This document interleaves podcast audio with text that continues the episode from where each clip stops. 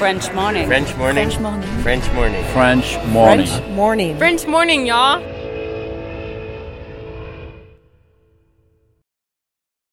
Cet épisode a reçu le soutien de la CFE. La CFE, vous connaissez? C'est la Caisse des Français de l'étranger et il s'agit d'une caisse de sécurité sociale créée en 78 pour les Français résidant hors de France. Maladie, maternité, accident du travail ou encore retraite. La CFE permet aux Français de l'étranger de continuer de bénéficier de la même protection sociale qu'en France, à l'étranger. Pour en profiter, il vous suffit d'adhérer à la CFE, peu importe votre situation, peu importe le pays dans lequel vous vivez ou dans lequel vous vous rendez, et bien entendu, peu importe la pathologie ou les circonstances, catastrophes naturelles, faits de guerre, etc. Grâce à la CFE, vous pouvez vous détendre. La Caisse des Français de l'étranger assure la continuité avec le système français de sécurité sociale lors de votre départ de France, mais aussi lors de votre retour d'expatriation, ou encore grâce à la prise en charge des frais de santé pendant vos prochaines vacances en France. Pour en savoir plus, direction cfe.fr.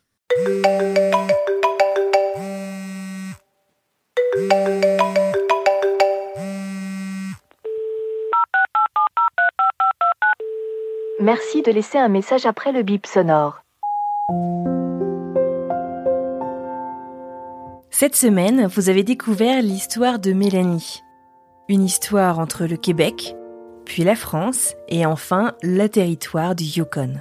Le Yukon, justement, elle y partait deux jours après la fin de notre enregistrement, et comme ça fait déjà quelques mois qu'on a enregistré l'épisode que vous venez d'écouter, je lui ai proposé de partager quelques nouvelles de sa vie dans ce territoire qu'elle aime tant. Coucou Anne-Fleur et les auditeurs et auditrices de French Expat. Je voulais vous faire un petit update de ce séjour au Yukon, car ça fait déjà trois mois que euh, je suis arrivée ici. Le départ de France mi-novembre s'est très bien passé. Ça a été un peu dur pour moi de laisser euh, May euh, lorsqu'elle a dû aller en soute. Mais une fois que je l'ai récupérée à, à l'aéroport de Vancouver, ça a été un grand bonheur de voir qu'elle allait bien et que elle était juste contente de me retrouver pas du tout traumatisée, donc ça c'était important pour moi. On a passé ensuite deux jours et demi à Whistler, à côté de Vancouver, et euh, on a pris le deuxième avion pour venir jusqu'à Whitehorse, où on a rejoint la famille. Donc on était vraiment contents de se retrouver. Ça a fait plaisir à tout le monde. On était euh, vraiment euh, super excités de, de, se revoir et, et de se raconter euh, les souvenirs qu'on avait, etc. Pour May, ça lui a pris une petite semaine quand même à se refaire la place dans, dans la meute de chiens qu'il y a ici. Mais euh, elle était quand même content euh, globalement de les retrouver. Et puis alors maintenant, voilà, c'est euh, c'est comme si on n'était jamais parti. Le mois de décembre, euh, il est quand même vite arrivé. Euh, on l'a passé à, à, préparer les fêtes. Donc on a préparé les sapins. Ils m'ont fait une, une, un ornement euh, pour que je puisse euh, avoir mon propre ornement sur le sapin avec tous ceux de la famille. Donc c'était très touchant. Euh, par contre, pour Noël, ça a été un peu euh, la déception pour moi parce que je me suis confrontée à un choc des cultures. C'est-à-dire qu'en France, dans ma famille, euh, c'est le 24 qui est beaucoup plus important que le 25. Le 24 au soir, on se réunit. Euh, voilà, c'est très festif, bah, un peu comme les Noëls, on va dire, que tout le monde connaît en France. C'est-à-dire qu'il y a cette abondance un petit peu de nourriture et le, le, côté festif où on s'habille bien, on fait des efforts, etc. Et, euh, et, en fait, c'est ici, donc ils ne le fêtent pas le 24. Et on n'en avait pas parlé parce que ben, pour moi, ça me semblait logique. Donc j'ai été très très déçue le 24 décembre de voir qu'on faisait rien. Euh, si bien qu'en plus, ils avaient été faire euh, des courses pour le repas de Noël. Et euh, donc en fait, quand ils sont rentrés à 20h le 24 et que j'ai demandé, euh, il y a besoin que je donne un coup de main pour le repas, ils m'ont dit, ah non si tu veux, tu peux grignoter quelque chose, mais euh, on fera rien ce soir. Euh, on, on, se garde pour demain. Et euh, j'ai j'ai rien mangé, hein, tellement j'étais déçue. Et puis après, je me suis remise en question et je me suis dit bon, écoute, euh, faut pas que tu le prennes trop à cœur. Euh, c'est pas qu'on n'a pas fêté Noël, c'est juste qu'on le fait différemment ici. Et tu peux pas imposer ta culture et tes principes partout où tu vas. Donc voilà, j'ai pris du recul sur ça et le 25, ben, on a passé la journée à cuisiner. Donc on avait cuisiné un chapon avec des choux de Bruxelles, la purée de pommes de terre et du riz. moi, j'avais amené des toasts avec du foie gras et une bouteille de champagne. Et euh, après, voilà, ça, c'est quand même resté à, à la manière canadienne, c'est-à-dire euh, on a mangé à 18h, à 18h30, je pense que c'était fini. Il euh, n'y a pas eu de d'effort vestimentaire ou quoi que ce soit. On a ouvert les cadeaux le 25 au matin, et par contre, ils m'ont surgâté. Hein. Vraiment, je m'attendais pas à être gâté autant.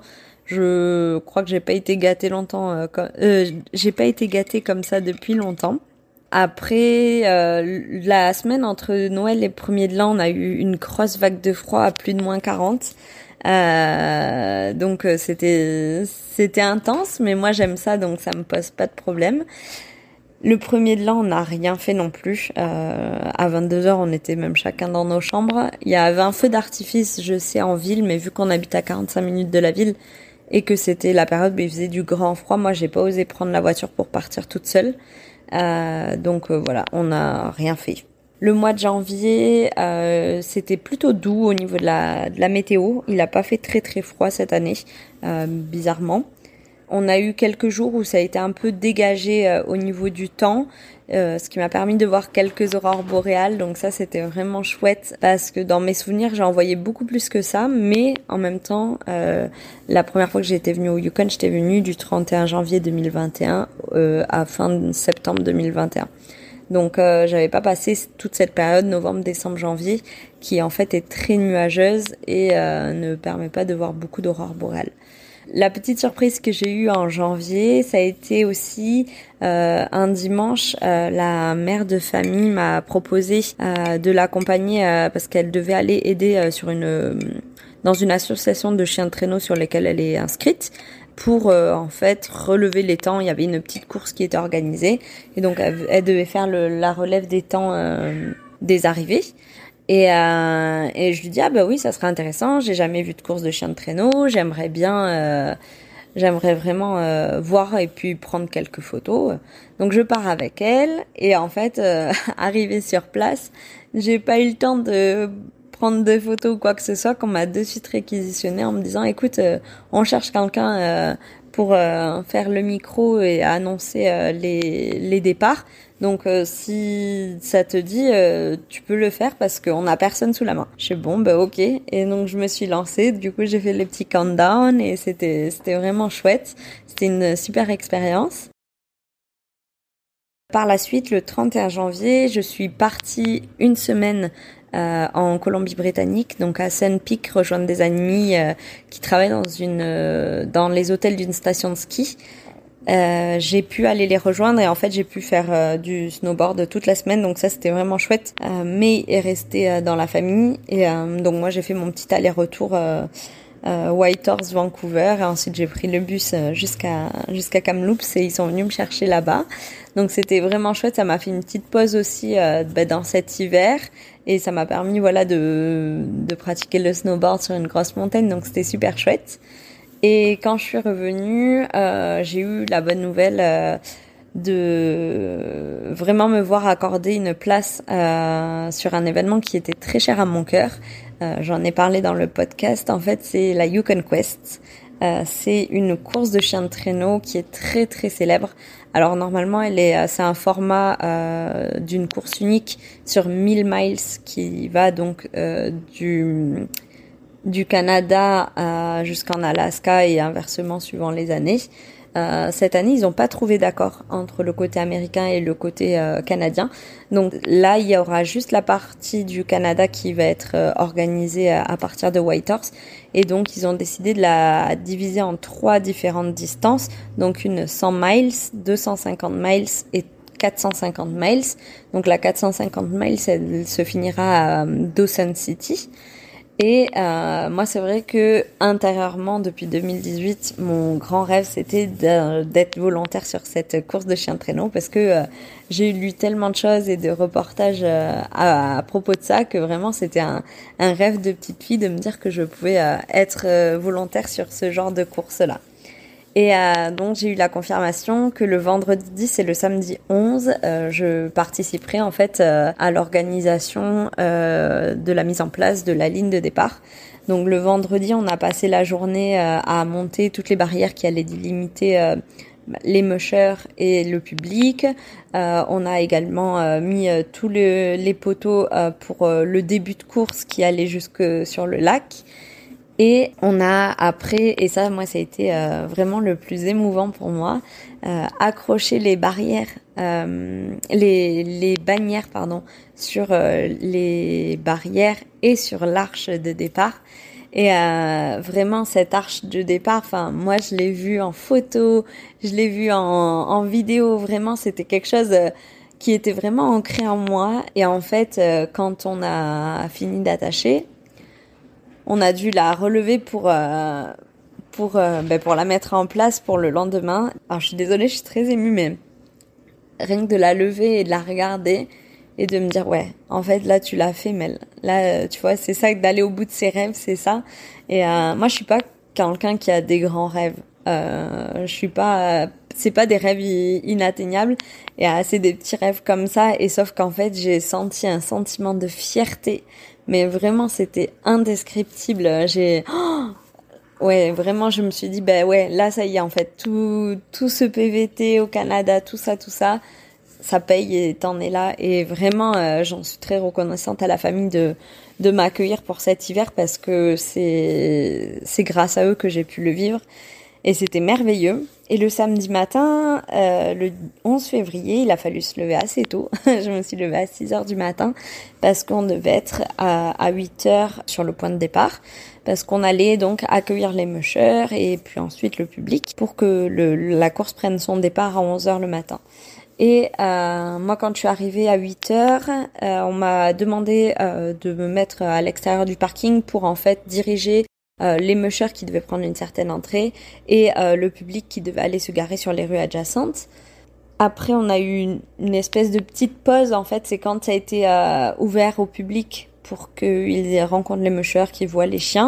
Nous aussi, on a pu faire un tour. Donc là, c'était pareil. Hein, c'était un, un, vraiment un rêve de petite fille de marcher entre entre tous ces ces dog treks et où il y avait toutes les équipes de chiens, les les mushers qui préparaient leurs traîneaux, etc. C'était mais vraiment super intense en émotion. Et après, euh, ils ont comment, ils nous ont rappelé tous les volontaires en nous demandant bon ben euh, est-ce qu'il y en a qui veulent euh, être handler, donc tenir les chiens pendant le compte à rebours, etc. Euh, moi, c'est quelque chose qui m'aurait beaucoup plu, euh, mais en fait, j'avais beaucoup trop peur de mal faire et de faire louper le départ à un musher. Et vraiment, pour moi, c'était tellement important que je voulais pas être responsable de ça, donc j'ai préféré euh, refuser ce poste-là. Ils m'ont attribué le poste en fait de rester dans le public et de vérifier que aucun euh, aucune personne amène un chien pour pas déranger les, les, chiens de traîneau qui partent après la ligne de départ. Donc c'est ce que j'ai fait et en même temps ça me permettait de pouvoir voir moi aussi les départs en tant que spectatrice et c'était mais magique. Vraiment enfin j'ai du mal à trouver des mots parce que vraiment ça a été euh, quelque chose qui m'a pris au trip. Parce que voilà c'est encore une fois c'est ce que je dis je l'ai beaucoup vu en vidéo etc et d'être là de le vivre c'était vraiment euh, impressionnant. Il y a une des choses qui a déjà fait euh, la Yukon Quest et d'autres courses de, de, chiens de traîneau qui s'appelle Michelle Phillips et euh, que moi j'avais euh, déjà vu parce qu'elle habitait à Tagish là où j'avais atterri la première fois au Yukon. Et c'est sur elle aussi que j'avais vu beaucoup de reportages. Et donc là je l'ai vue partir. Elle est partie en troisième position c'était vraiment incroyable et donc voilà on a toutes les équipes qui sont parties euh, ensuite, on a démonté euh, bah, tout, tout ce qu'on avait construit la veille, hein. toutes les barrières, toutes les bannières, on a tout redémonté, mais c'était dans une joie euh, immense. Tout le monde était content de, de se dire ah on l'a vu, on l'a fait. Il y avait quand même pas mal de Français euh, et qui sont venus aider. Je crois qu'on était peut-être un groupe de de cinq ou six Français. C'était impressionnant. Euh, et puis surtout que moi, enfin, du fait de vivre avec la famille euh, qui est yukonaise, je rencontre très peu de Français et très peu de francophones. Et euh, donc là, ça, ça a été un peu euh, l'ouverture euh, à ces gens-là et, et ça fait plaisir. Et de voir que, ben, pareil, on partage un peu les mêmes rêves, c'était, c'était super chouette. Donc ça, c'était le 11 février. Et euh, j'ai après euh, eu la chance, euh, ben, quand je suis rentrée à la maison, en fait c'est le trajet que les mushers empruntent pour la course. Et quand je suis arrivée juste un peu avant la maison, il y a un, un lookout qui donne sur la rivière. Et depuis que je viens ici, je me tous les jours, à chaque fois que je passe en voiture, je regarde, je me suis toujours dit, oh, ça serait trop beau un jour de voir quelqu'un avec des chiens de traîneau courir là-dessus. et là, en fait, ben, j'ai commencé à avoir euh, une équipe. Et là, je me suis dit, mais je crois qu'en fait, c'est les gens de la Yukon Quest. Donc, je me suis arrêtée. Et il y avait euh, un autre groupe de francophones un peu plus bas. Donc, je suis descendue. Quand j'ai entendu qu'ils parlaient français, je leur ai demandé s'il y avait beaucoup d'équipes qui étaient passées. Ils m'ont dit, ah non, il y en a eu que deux pour l'instant. Les autres arrivent. Donc, on a, on les a attendus. Et euh, je suis restée peut-être une heure et demie avec eux et à regarder donc ces, ces mushers passer au milieu de, de, cette, de ce grand lac gelé, enfin cette rivière gelée. Donc c'était tout blanc, c'était magnifique. Et euh, ensuite, je décide de, de, reprendre la route pour la maison, mais j'étais vraiment pas loin. Hein. J'étais à 10 minutes en voiture. Et quand j'arrive, juste au moment de vouloir tourner pour aller chez nous, donc on tourne à droite. Et en fait, sur la gauche, il y a, je sais qu'il y a un trail parce que des fois j'y vais me promener. Et en fait, là, je vois les mushers. Et, et en fait, ils passent juste devant la maison. Donc c'est, un truc de fou parce que, ben, malgré que j'ai beaucoup parlé de la Yukon Quest à la famille, m'ont jamais dit ça. Et en fait, euh, ben là, j'étais, voilà, j'étais euphorique. Et je me suis dit, bon, ben au moins c'est bon à savoir pour, euh, pour l'année prochaine. Euh, j'aurais pas besoin de rester trop longtemps en ville. je sais que je pourrais les voir ici à ce, à ce point-là, en fait. Et sinon, ben, depuis, euh, le voilà, c'est le, retour de la routine. Euh, le matin, euh, c'est super chouette parce que j'ai pas un gros programme ici, donc je me lève vers 10h généralement. 10h30, je commence à, à m'occuper des chiens de traîneau, c'est-à-dire que je les nourris, je nettoie leur cage et ensuite je leur donne à boire. Après, j'aide à la maison, je promène les chiens qui sont en intérieur qui peuvent pas être en libre, je les promène en laisse dans la propriété. Et euh, souvent, je cuisine un petit truc euh, l'après-midi pour euh, le goûter. Et, et puis après, la famille rentre vers 4 heures généralement. Donc après, avec les enfants, ça dépend. Soit on fait des jeux vidéo, soit chacun est dans son coin. Ou des fois, ça nous arrive de faire des jeux de société. Et voilà. Et sinon, ben, les comment ça s'appelle? Les projets euh, pour la suite, ça serait d'essayer de me faire un permis de travail d'une mobilité francophone euh, pour travailler euh, à la mine. Et donc, j'aimerais rester jusqu'au mois d'octobre. Et je pense rentrer faire les fêtes en France ou en Europe pour ne pas revivre la déception qui a été vécue cette année. Et en attendant, mais j'ai hâte euh, qu'on arrive euh, sur des jours un peu moins couverts euh, en termes de nuages pour voir plus d'aurores boréales. Donc voilà pour ce petit update, mais j'espère que ça vous aura plu et surtout que l'épisode vous aura plu aussi. Et si jamais vous avez des questions, n'hésitez pas à venir me les poser sur mes réseaux sociaux ou sur ceux de French Expat. Je suis abonnée donc je pourrai répondre si besoin. Voilà, bonne journée à tous, bye bye.